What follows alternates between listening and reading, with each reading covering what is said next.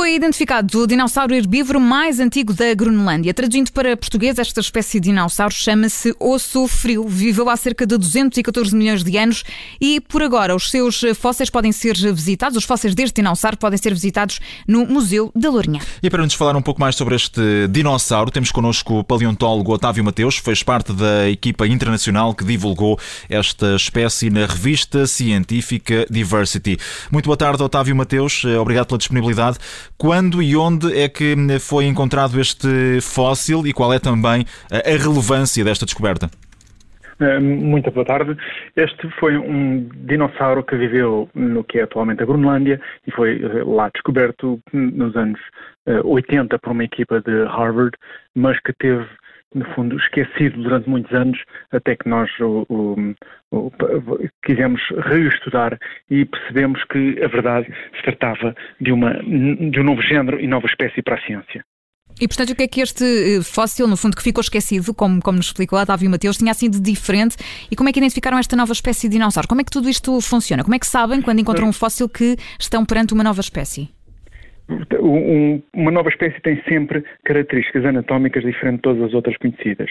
E, de facto, os crânios destes, destes dinossauros eram diferentes. Nós temos dois crânios muito bem conservados e, e, e tinham, tinham o, o, não vale a pena entrar muito nos detalhes do, da anatomia, mas os ossos eram, eram de facto diferentes.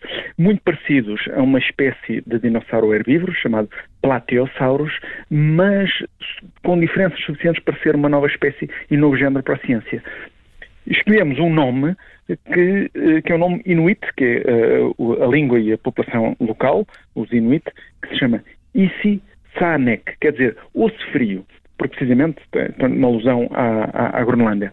E isto faz parte de uma. Um trabalho que nós temos feito na Groenlândia, já lá fui quatro vezes em quatro expedições à procura de fósseis e uh, já temos várias novas espécies batizadas para a Groenlândia, de anfíbios de peixes e vários répteis e temos agora o primeiro dinossauro e temos outros ainda um, a, a, trabalhar. Já agora, Otávio Mateus, deixa-me perguntar-lhe, uh, o território da Groenlândia é um território fértil para descobertas? Há essa expectativa de que uh, nesse território, nos próximos tempos, possa haver novidades? Uh, sim, sobretudo uma península que chama-se Jameson Land, que é muito produtiva em fósseis desta idade. Curiosamente, nós temos idades eh, semelhantes, sobretudo na zona do, do Algarve.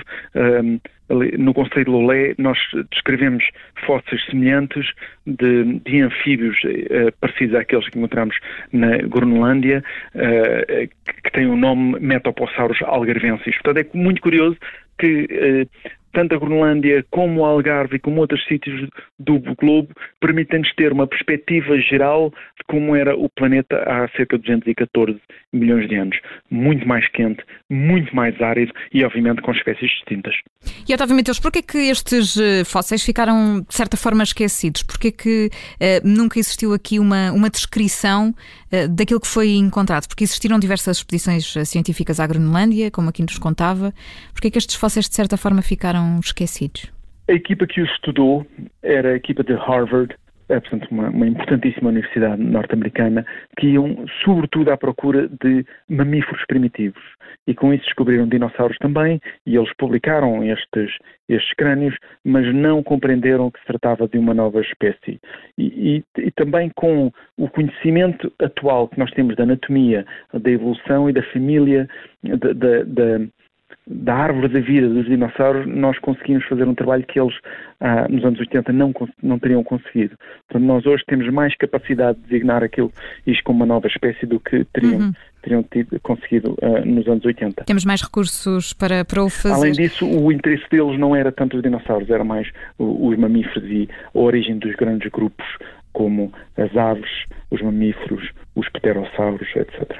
Muito bem. Otávio Mateus, muito obrigada por ter estado connosco. É paleontólogo e faz parte da equipe internacional que divulgou esta espécie, este novo dinossauro herbívoro, o mais antigo da Groenlândia, entretanto identificado. Uh, portanto, esta, esta descoberta foi divulgada na revista científica Diversity. Estes fósseis deste dinossauro osso frio vão estar agora no Museu da Lourinhã para os poder visitar. Portanto, fica também essa sugestão.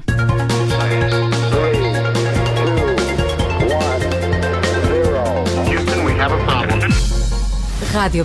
Obrigada por ter ouvido este podcast. Se gostou, pode subscrevê-lo, pode partilhá-lo e também pode ouvir a Rádio Observador online em 98.7 em Lisboa e em 98.4 no Porto.